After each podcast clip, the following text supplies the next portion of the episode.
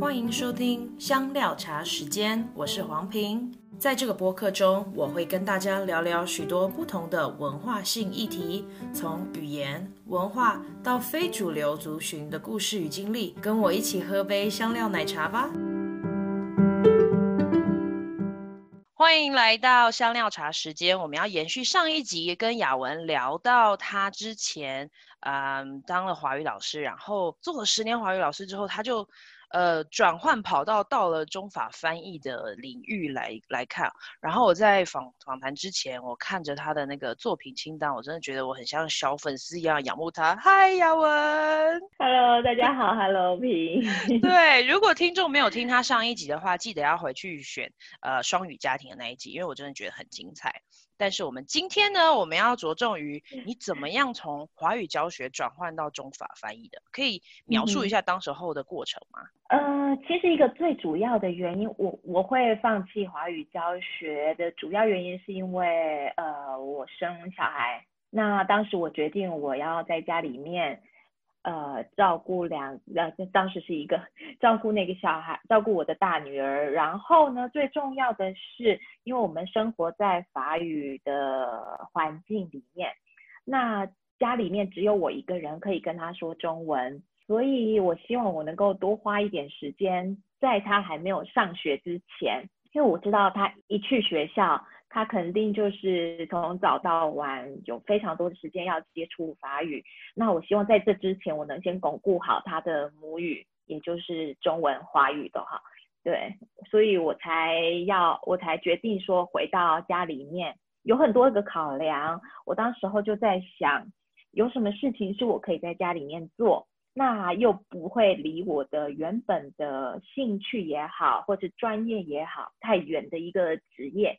然后那时候刚好有个朋友，他找我帮忙，他有一个翻译做不完，那他请我看看我有没有时间，可可不可以抽出一点时间帮他翻译一两章？那就就在这个因缘际会之下，我发现其实我对这个翻译的工作非常有兴趣。一方面呢，它能够衔接上我对于语言的兴趣，因为我们我一开始是中文系，那后来到华语所嘛。我觉得我，嗯、呃，在语言这方面，我我我很希望能够把语言的知识互相传播到，呃，从华语世界把华语的文化跟语言知识传播到其他国家也好，或者是我现在因为我住在法国，那我也希望我能够把法国的一些文化传播到台湾，给台湾的读者了解。那这个也很符合我想要做的事情，做起来也很愉快，所以我就这样子一直。持续下来了，听起来你好像想要做一个中法语言与文化中间的桥梁。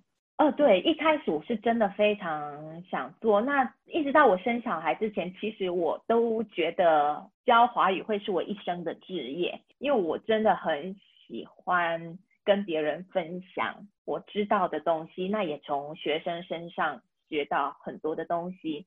那现在做翻译这件事情也是。我其实呃，在翻译的过程中，每一次都在学新的不同的文化也好，不同的主题也好。像我翻译，主要翻译几种几种书籍，啊、一个是小说，然后再来是一些实用的实用性的书，啊，第三种就是儿童的绘本。这三种里面，不管在于呃小说里面，当然我们可以感受到不一样的。生命对于生命的法国人对于生命的态度，对于嗯文化的看法。那实用性的书籍呢，是比如说我翻译过精油的书籍，然后翻译过旅游的书籍，还有翻译过那种那个啊、呃、那种要怎么说呢？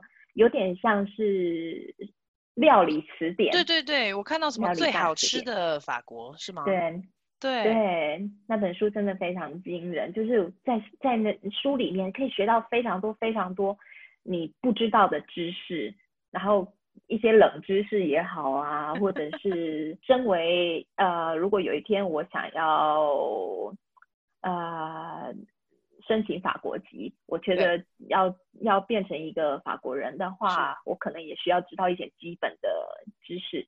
诶最好吃的法国，我我这样看封面，因为我还没有去看它的介绍，但是我看封面在你的网站上面介绍，嗯、就是我以为它是一个饮食指南。呃，不是诶，它其实是一个有点像大词典的东西，有点像大词典。呃，比如说它里面会介绍，嗯，我翻译的部分，因为我是跟好几个朋友一起翻译的。那像我翻译的部分就有介绍到草莓的品种。哪一种草莓适合拿来做甜点？那哪一种草莓它在几月的时候会呃是它的季节，草莓的季节？那我另外也翻译了，比如说可丽饼，这个可能大家会比较熟悉。法国的可丽饼它是从哪里来的？然后什么时候开始吃可丽饼？法国人什么时候开始吃可丽饼？或者是可丽饼要用什么样的面粉做？那有哪几个重要的点？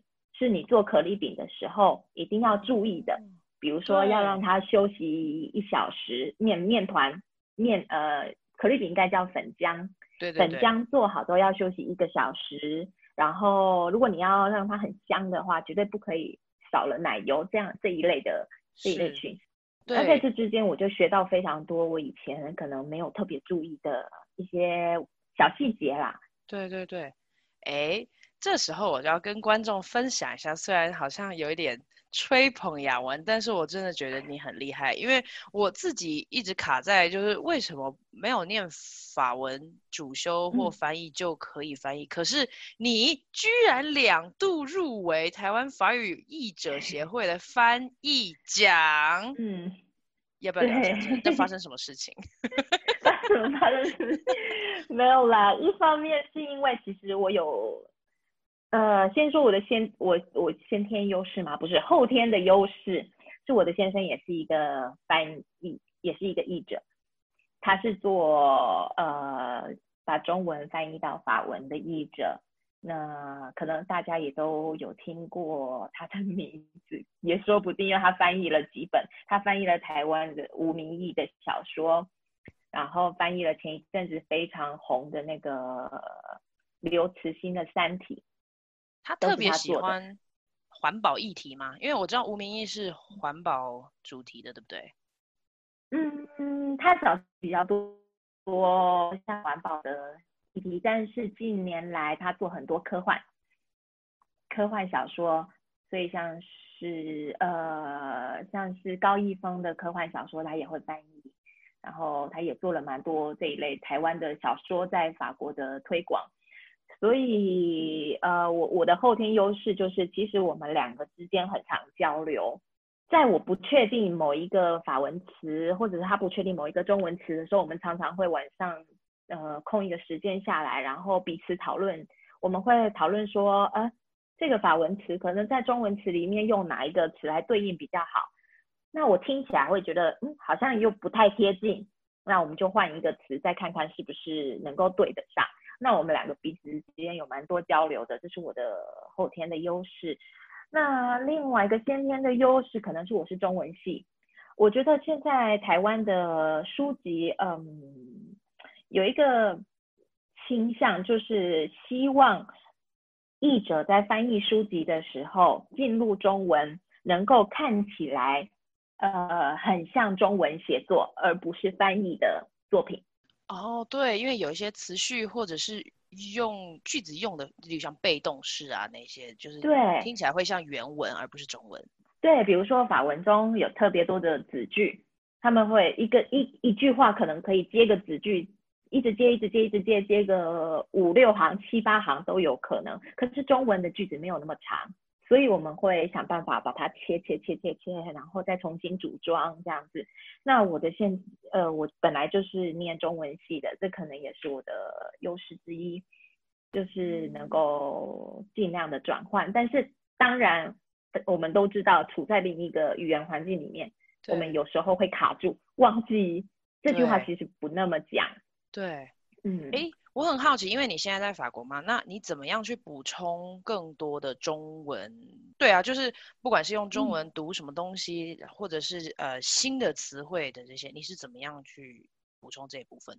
当然，阅读是很重要的，就是要常常阅读华文作家的作品，也好，然后我也很常就是拿别的法语法文翻译成中文的书籍对照，就是法文跟中文两两本书，有空的时候我就会让自己等于是做功课。就是我会试着先把法文我自己翻一遍，然后看一看那个书的译者他怎么翻，来对照我们两个之间的差异，或者是用词上有没有什么样的落差，在意义的表达上会不会产生什么样的影响？这是我的功课，就是会常做这件事情。那另外一件事情就是一定要常常跟台湾的朋友聊天。一方面是你不能忘记，就是那那个语感，我觉得如果太久没有聊天，真的忘记那个语感。那另外一方面就是新的词汇，新的词汇，像以前刚开始那个前呃好几年前的那个小确幸，对，刚刚开始用的时候，其实我们没有什么，就是如果我们没有接触台湾的媒体，没有接触台湾的朋友，我们其实不会知道有。这个这个词，对对对，啊，就是这样子的一一些案例。那另外还有一个我，我其实很感谢，我有两个朋友，是他们一直无偿帮我润稿啊，跟校校对错字。他们也是译者吗？嗯。不是，两个都不是译者，一个是我中文系的朋友，一个是华语所认识的别的学校的朋友。对，Okay. 那两个人因为呃，我中文系的那个朋友，他其实也就是从以前开始他就知道我的缺点，我的弱点在哪里，所以他弱点在哪里？一针见 血，错字大王。哦哦，你会哦打字的时候会常常出错的哦。对，对。OK，所以他可以帮你校稿。嗯，然后因为他他他人在台湾，所以他对于那个环境，他处在那个环境里面，他对于很多词汇的改变，他也是比较敏感，对，所以他常常会帮我看一些这样的词汇。那另外还有一个，可能你在看我的作品集的时候，有看到有一本是呃叫做《明天会是好天气》，有一本绘本。叫做明天会是好天气。这本绘本其实是我跟另外一个朋友一起翻译的。那主要是我做主翻译，但是因为那个编辑他希望能够用更诗意的语言来呈现，所以这时候我就就是这个朋友他呃帮助我把这些词汇再润饰一次。所以我觉得这也是就是我的不足之处。那有其他的朋友可以帮我这个忙，帮我。一起把这个稿子，比如说他想要的那个文风，对，稍微调整一下这样子。哦，哎，就是这几个，嗯，对，我刚刚听到你说这一段，我很好奇的就是，你会看别人的作品来做功课，嗯、你觉得你最敬仰的中法翻译是谁？还是没有特定？最敬仰的中法翻译其实没有特定哎，看文看看。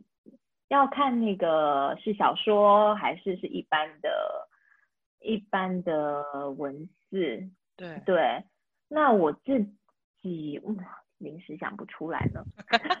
你常常看，你常常看谁的？没关系啊，你常常看谁的？没有，我没有没有特定看谁。没有特定，OK，好吧，那就看谁，因为我是选择我喜欢的主题去看。那不管是谁翻译的。我都会拿来看看参考，对，哦、好，我都会拿来参考他的文字这样子。对，我现在在看那个名，这个名，这个我们名字要放在呃节目的资讯里面，让大让听众去看一下。明天会是好天气这一本绘本，嗯、你会这样定义它绘本吗？嗯、可是你刚刚说你要翻得很诗意，嗯，这我就记得我好像在 Facebook 上面看到你写的一篇，就是。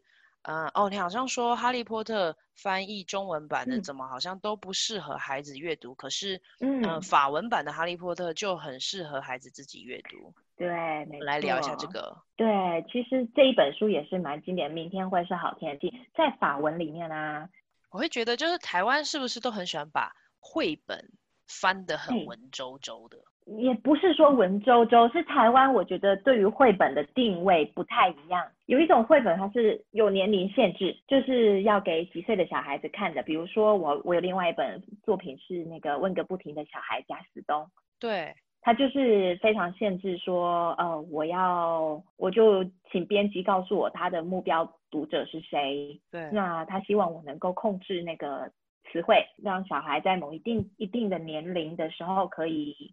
可以自己阅读，那我就控制词汇，不要用那么难。那这一本呢，是因为明天会是好天气。这一本是因为编辑告诉我说，编辑告诉我说，他希望能够是一本有诗意的。那它的定位就是，它的定位就是给成人，呃，所有的年龄层都要看，都可以看的。好，我觉得这有一点矛盾，因为小朋友应该就没有办法。因为这本绘本它很特殊，它讲的是环保议题。那它的那个绘画风，其实你去仔细看它的画风，是一个非常有点吓人，我觉得有点吓人的画风，就是他他在他在某一个页面上画用了一个宽幅的画面，然后呢。他画的这个故事，他讲的是一个小熊，呃，两只北极熊，一个妈妈跟他的小孩。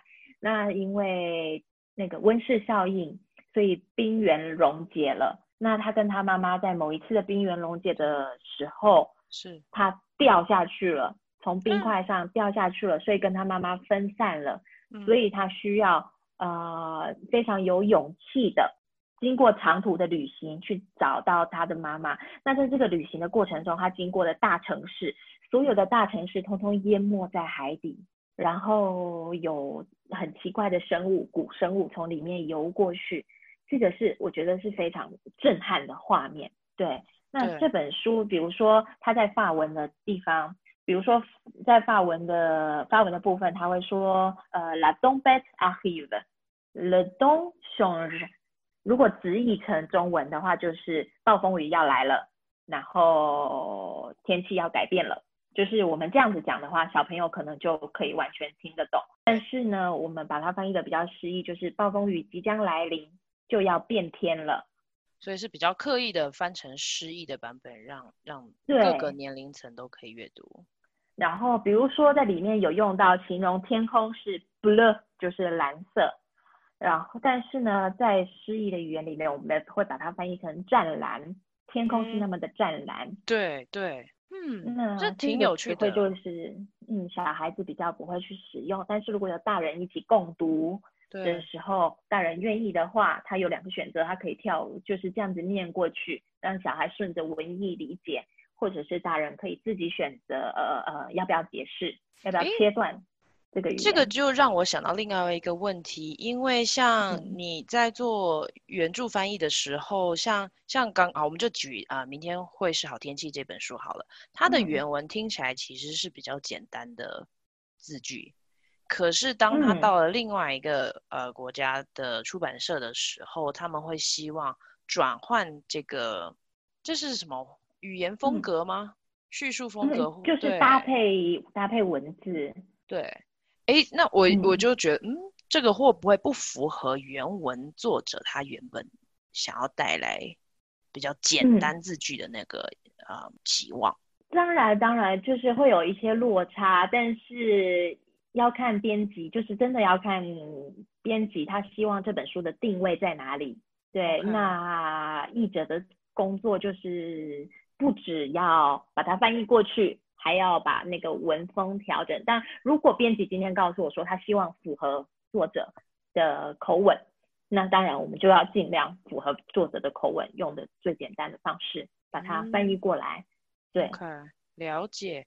哎，我很好奇，因为我们刚刚一开始的时候没有提到，就是你已经开始翻译了这么多的作品，可是如果有一些新手翻译，他们想要进入这一行，嗯、你当时候是？怎么跨进来？我当然知道，就是你的朋友说，呃，你来帮我翻这个。可是翻完了之后，那就，嗯，怎么接下来下一本作品？嗯，嗯，其实我自己也还算新手啦，就是我才我我的翻译的年资才三年，对，才所以还还有很多事情还在摸索当中。那我也知道我还有很多地方要改，但是一开始哦。就是除了朋友邀请我一起翻译之外，那当然我们也要毛遂自荐，就是把我们的履历交给编辑，然后看看他愿不愿意。其实一般来说啦，台湾的呃编辑都会有一个试译的过程。对，就是他会请一些译者试译。那如果他喜欢你的译文，他就会把稿子发给你，让你翻译。那还有一些编辑会比较大胆的，他们看过你以前翻翻过什么书，他们就直接跟你说啊，这几本书能不能请你帮我？那我自己很幸运的是，我在呃刚开始翻译的时候接了第一本书，第一本小说。是那个谁杀了罗兰巴特这一本，那接下来又翻又接了几本，都是那个凡尔纳的科幻小说，经典科幻小说。那这几本书都让我有机会可以入围那个呃法语译者协会的翻译奖，所以也因为这样，就是有比较多编辑能够看到我的作品。对，那其他当然就是靠朋友，当然大家互相介绍真的很重要。诶，我我看到你分了呃分了文类、非文类还有绘本的三种不同译译文译本作品的分类，嗯，你最喜欢哪一种？要说真的真的很喜欢，我想大概是小说。嗯，可是小翻译小说真的蛮耗体力的，一方面是小说你需要全神贯注。跟着它的跟着它的剧情的起伏，你需要有情绪上的起伏，然后去找到合适的词汇来表达这整个整个事件也好，整个过程的呃把它呈现出来，好像是一种再创作的的过程。嗯，可是这种事情做久了好累，非常累，特别是有小孩在家的时候。对，前一阵子法国封城。然后居家令颁发之后，小孩都在家里面，那个 真的是体力不支。那所以有的时候我们也会，我我我我自己也很希望能够翻一些实用性的书，因为实用性的书它最大的优点是，我可以，比如说我今天哦，小孩去上个厕所，我有五分钟，赶快打一句，这样子是没有问题的。然后一方面也是实用性的书，其实我很喜欢那个过程是。你去学习新的知识，就是平常可能如果你不翻译这本这这本书的话，你不会去接触那个领域，或者是不会深入的了解。比如说我翻译精油的书，我以前也没有那么了解，但是一本一本的翻译之后，包括它萃取的过程，包括它的化学的反应会有什么，里面有什么样的分子，对，精油里面有什么样的分子，这个都是呃，其实平常不会去接触，但是。当你进入那个世界，开始翻译这些词汇之后，翻译这些新知之后，你还你会觉得非常的呃有活力。怎么说呢？对，就是就是因为你学到新的东西，不断的学习，对，让你不断的学习。而且甚至我自己觉得啦，在翻译的时候，因为你会比读者、比目标语的读者还要先看到那本作品，所以等于你先比别人走了一步，嗯、然后先取得这些资讯。嗯对，对，甚至有一些书，其实，在台湾，呃，我今年翻了一本书是，是呃讲森林，就是在我的我也有给你那个 list 最美的森森林。那本书，其实法国到现在都还没上市，就还没有出版，但是因为台湾赶着世界地球日出版，所以出版社在法国这里还没有出版。法国这里没有出版，当然也有原因，是我们封了两个月。就是因为那个新冠病毒的因素，所以对，可是台湾都没有动，嗯，就可以先拿到文稿了。当然，就是他们都会，就是编辑之间，还有所谓的那个文学代理人，他们就会先发稿给所有的编辑，看有没有人有兴趣。或者是有一些书探，他们也会先提出来。对，哇，这真的是进入到另外一个领域，就是出版出版社、出版商的领域。Um, 嗯，所以最美的森林现在在台湾可以买得到。嗯、对，这本书在台湾可以买得到，但是法国要等，好像在几天才会上市。OK，我忘了确切的时间，我记得在六月的时候会上市。嗯，对。你在这里说到，嗯，我来看看它的这个。一一句引言，然后你就说到绝大地球上绝大多数的陆生生呃陆生动物都生活在这里，森林不仅是他们的庇护所，嗯，对人类而言也是重要的资源。嗯，这本书大概在说什么呢？呃，这本书它其实是透过它其实讲了呃嗯里面用大幅的呃画面呈现出九个嗯森林，九个世界上的主要的森林，比如说呃九寨沟就在里面，九寨沟森林，还有呃。嗯，法国让我想想他，他提出了什么森林？法国他举的是梅康图尔国家森公园，然后他用这些不一样的森林，还有哦，还有亚马逊雨林也在里面。这里面他嗯用大幅的图画，然后呈现出里面在在这个森林里面的生物多样性，就是有哪些树啊，有哪些动物啊，同样也告诉我们这些森林起什么样的。对对，地球有什么样的作用？比如说，呃，亚马逊亚马逊雨林好了，大家都知道它的作用是，嗯，像全球的一些湿度之类的。完了，我们已经进入到另外一个领域，我没有办法。但我知道亚马逊雨林是非常重要，就对于生整个全球的生态是很重要的一个指标。对，调节空气也好，然后调节温度也好，是非常重要的一个雨林。然后最主要，其实在森林里面最重要、最重要的一件事情就是生物多样性。哦，对对，非常多的生物都在呃灭绝。对。嗯，所以他这里面呢、其实就告诉小孩子说，呃，有什么样的方法可以让你做一点点小事情，然后来保护这个森林，或者是保护这个地球。比如说，呃，你可以少吃一点肉，或者是你出门的时候，呃，跟爸爸妈妈出门的时候，如果没有必要的话，那就可以用走路的，可以骑脚踏车，或者是坐。坐呃搭乘交通工具，大大众交通工具，而不要开开自自家的小小客车这样子。嗯，这些小事情就是它里面最重要的一个点，也在这里告诉小朋友说，有什么事情是你可以做的。其实生活中有这些事情，你都可以帮助这个地球啊，呃，保护这些森林。对对对，哦，OK，所以我觉得，因为我看了他的介绍，就他他的概念可能还是在呈现这些不同最美的森林，然后来引到生活当中有什么东西可以是我们一般可以落实的。那我们就留一点神秘感给我们的听众，如果有兴趣的听 众，我会把它放在节目的资讯栏里面。最美的森林需要我们一起来保护。对，嗯。最后啊，我想要问你说，你在法国当翻译的优势是什么？如果你觉得没有优势，你也可以谈挑战。优势啊，其实主要的优势我，我我我我刚刚讲过，最重要的优势是我先生也是一位译者，所以我们两个常常的常常在讨论。那还有另外一个优势，就是我们处在这个环境里面，其实生活里面有很多生活化的法语词汇，比如说，哦。其实很很大一部分是不太优雅的词汇，是骂脏话吗？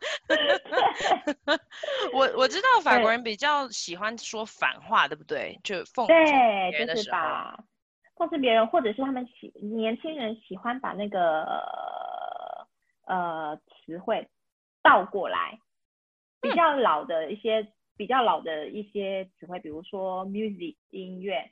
对，年轻人会说 zigmu，就是把它倒着念 zigmu，这这是他们的趋势，也不是趋势哎，是、嗯、就是年轻人的。的流行用语，流行用语哎、啊、zigmu 这个现在比较少流，比较不流行的，有些新的词汇啦。对对对对，对我现在临时想到这样的词汇，嗯、那一般就是如果没有比较少接触。或者是比较少听到这样子的词汇的话，译者可能要花很多时间去查。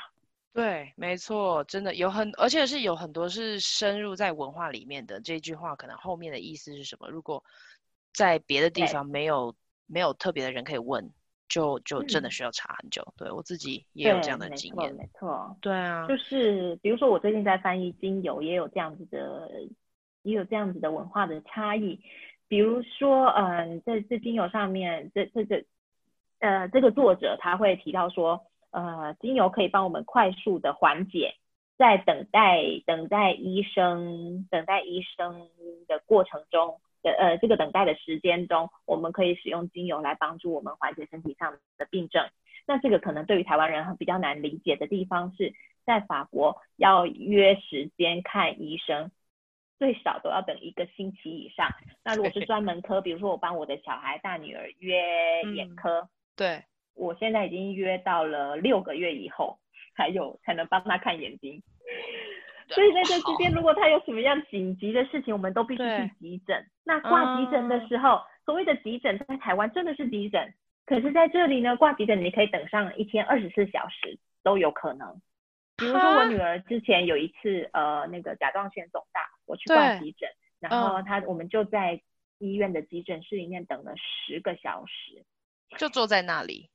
就坐在那里等，然后因为有可能要开刀什么的，所以医生告诉我这十个小时不可以给小朋友吃东西哦。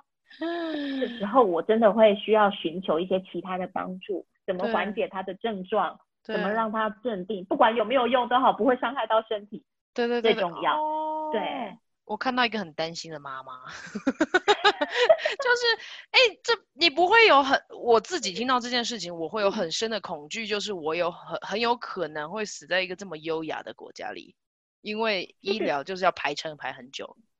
对，可是其实久了，你也就变成残系的父母。比如说我，我跟我的台湾朋友，他们也是妈妈在聊天，他们就会常常问说，哎、欸，我的小孩今天发烧到几度，是不是要马上去挂医生？我都会说。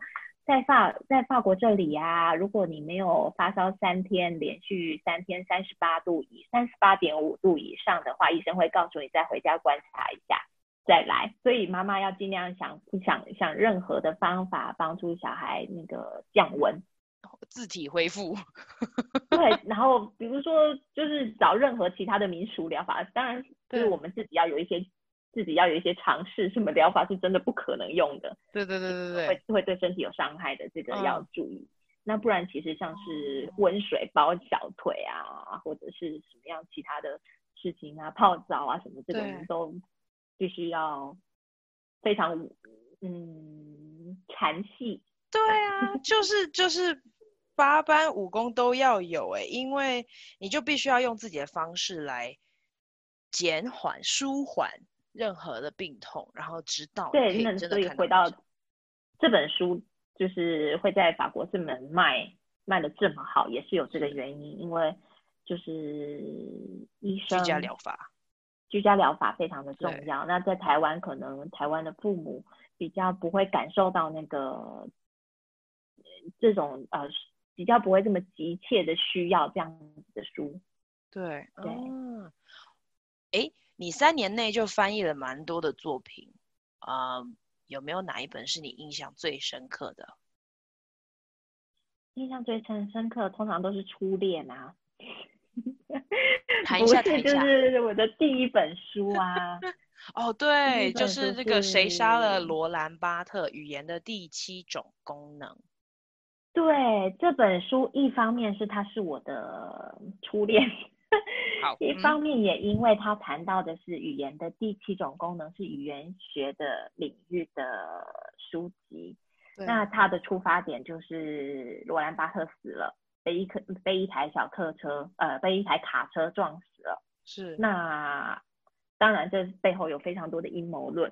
对。所以作者呢，这个作者非常大胆的从这个角度切入。然后把所有当代也不嗯算当代嘛，八零年代到现在，嗯，非呃有名的一些政治家、思想家、哲学家、语言学家，通通都签进来。比如说傅科、德西达，嗯、然后甚至连法国的那个对，甚至连法国的那个总统，对，以前的总统前总统密特朗也都被拿进来提。嗯那在这里，这这这里面呢，他去扭转这些人的个性，还有他们可能牵涉到这个案子里的各种可能性。这本书就是，呃，因为牵涉到语言学，语言的第七种功能，对，然后也因为它牵涉到非常多法国的文化，各种的各种的面向，我一直都觉。一直都把这本书放在心里，放在心里的另外一个原因是我一直很希望有一天，我的翻译能力更进一步的时候，我能够重新回头再把这本书翻好，因为那是我的第一本书。哦、其实当时对于语言的掌握并不是那么的精确。是。对，哦、那我一直很想要有一天可以再把它做好，推出第二版。那 也要看出版社愿不愿意啊。对啊，好像有改版，对不对？就是如果卖得好的话，哎，他那这一本书在台湾卖的怎么样？嗯、你会知道吗？其实我不知道，我不会知道，因为其实一般来说，译者是签那个翻译合约而已，我们没有任何的对于对于那个销售量，并不会有任何的介入。嗯，对，所以其实我不知道它卖的好不好。不过因为它的内容蛮艰涩的，就是牵扯到很多很多文化背景，牵扯到很多思想家的思想，对然后哲学家的概念，还有很多政治社会上的背景，所以其实蛮难入手的。我可以理解。哦，然后就成为你的初恋，嗯、那也真是蛮有挑战力的。我当时大概也是因为初恋昏了头吧。哇，这个这个这一语双关，非常好。在我们结束结束我们的节目之前，如果有人想要入行，你会跟他们说什么？想清楚，如果你真的没有爱的话，你觉得翻译这条路是很难走吗？为还是就是一定要很爱？我想做翻译的人都知道，我们的薪水不高。嗯，对，哦、整体的市场并不好，整体的市场并不好。哦、我曾经跟我先生两个人算过，如果我们两个要只靠翻译养家的话，我们两个人手上一共要有六本书同时进行，才有可能，才有可能支持一个家的家计。哦，比如说这六个月以内。对，我们必须要同时有六本书，两个人要完成六本书，好忙碌哦，那我们才能维持家计。对对，因为真的就是每一个字每一个字都是锱铢必较。对，而且是心血挤出来的。而且我就想，你六本书，如果你都是翻文类、小说类等等的，这就哇，好好爆炸哦。嗯，对，就是其实是一个蛮辛苦的工作。对，然后一方面是因为在家里面工作，有很多人觉得在家里面工作是很舒服的事情，但其实不是，因为我们天天都在工作，天天都在放假，但是工作跟假期之间，你其实没有一个清楚的界限，很明确的，对，对，很清楚的界限，啊、比如说。别人放假的时候去山上玩，我们两个可能还要带着书晚上赶稿。对，就没有一个真的可以下班的时间。没有，真的没有。就是除非你真的很能控制自己的时间点。所以其实我我可以相信，一定有一些人很很有热情，对，愿意这样子做。可是，在目前的大环境，其实不太允许我们全心全意的。全力的投入，然后不去另外有一份没有另外一份固定的薪水。嗯，对，而且特别是要考虑到孩子啊，因为孩子出来之后就会需要陪伴，然后有更多的时间，也不是全职都可以专注的做翻译的工作。嗯，对，这给我那还有一件事情，就是跟我们教华语是一样的，不是会讲目标语，不是是母语人士。就能够就能够教华语，做翻译这件事情也是，它不是语言能力的问题，对，他还要考虑的是很多呃，因为很多人会说翻译是在创作，嗯，他还要考虑很多你对于嗯你的翻译策略，就是我刚刚提到的比较提到其中一点是编辑要求你要用什么样的文风来。翻译，对，对，那你就必须要按照这个他的要求来做调整。对，所以我们一整集里面听到雅文分享他一路走来当嗯、呃、翻译的过程，他喜欢的作品，然后我们刚刚提到的作品一定都会留给听众去呃有机会都可以去读一读。然后最后雅文也 给想要入行对呀，我我觉得也是一个很很真诚的建议，对不对？就是这个工作不是、嗯、不是随随便便我们进来，然后就就可以走得很长很久。当然，每个工作都是这样，只是我觉得这会对我们有、对于翻译有兴趣的人会听了会很受用。今天真的很谢谢你来我节目，谢谢也谢谢你。